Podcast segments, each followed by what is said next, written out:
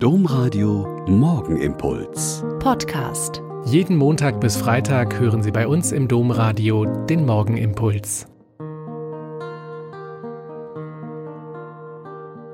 Herzlich willkommen zum Morgenimpuls. Ich bin Schwester Katharina, Franziskanerin in Olpe und bin froh, jetzt mit Ihnen hier zu beten. Vor über 500 Jahren gab es schon mal einen Thesenanschlag an eine Kirche. Luthers Thesen die eine umfassende Liste von Reformen vorgeschlagen hat, führte zu einem neuen Denken in der Kirche und zu Reformen, die allerdings auch zur Spaltung führten, die bis heute besteht. Am ersten Fastensonntag gab es wieder Thesenanschläge. Diesmal nicht nur an einer Kirche, wie damals in Wittenberg, sondern an ganz vielen Kirchen im ganzen Bundesgebiet.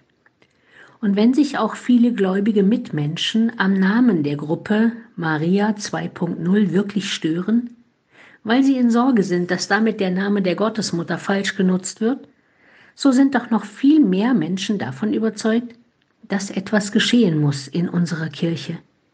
Und das ist, glaube ich, für die meisten Christen unbestritten.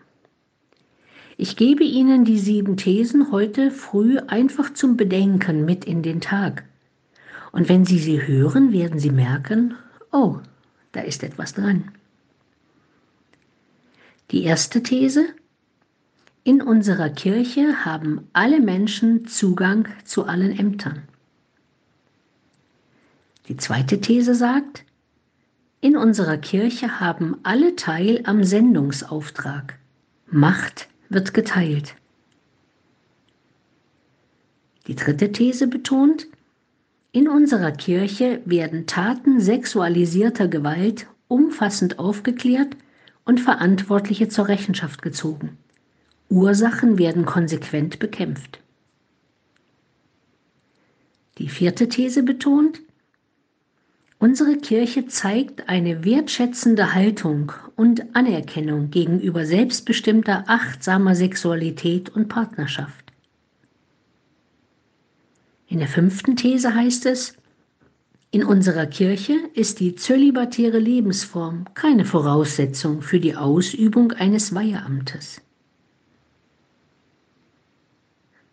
Die sechste These sagt, unsere Kirche wirtschaftet nach christlichen Prinzipien.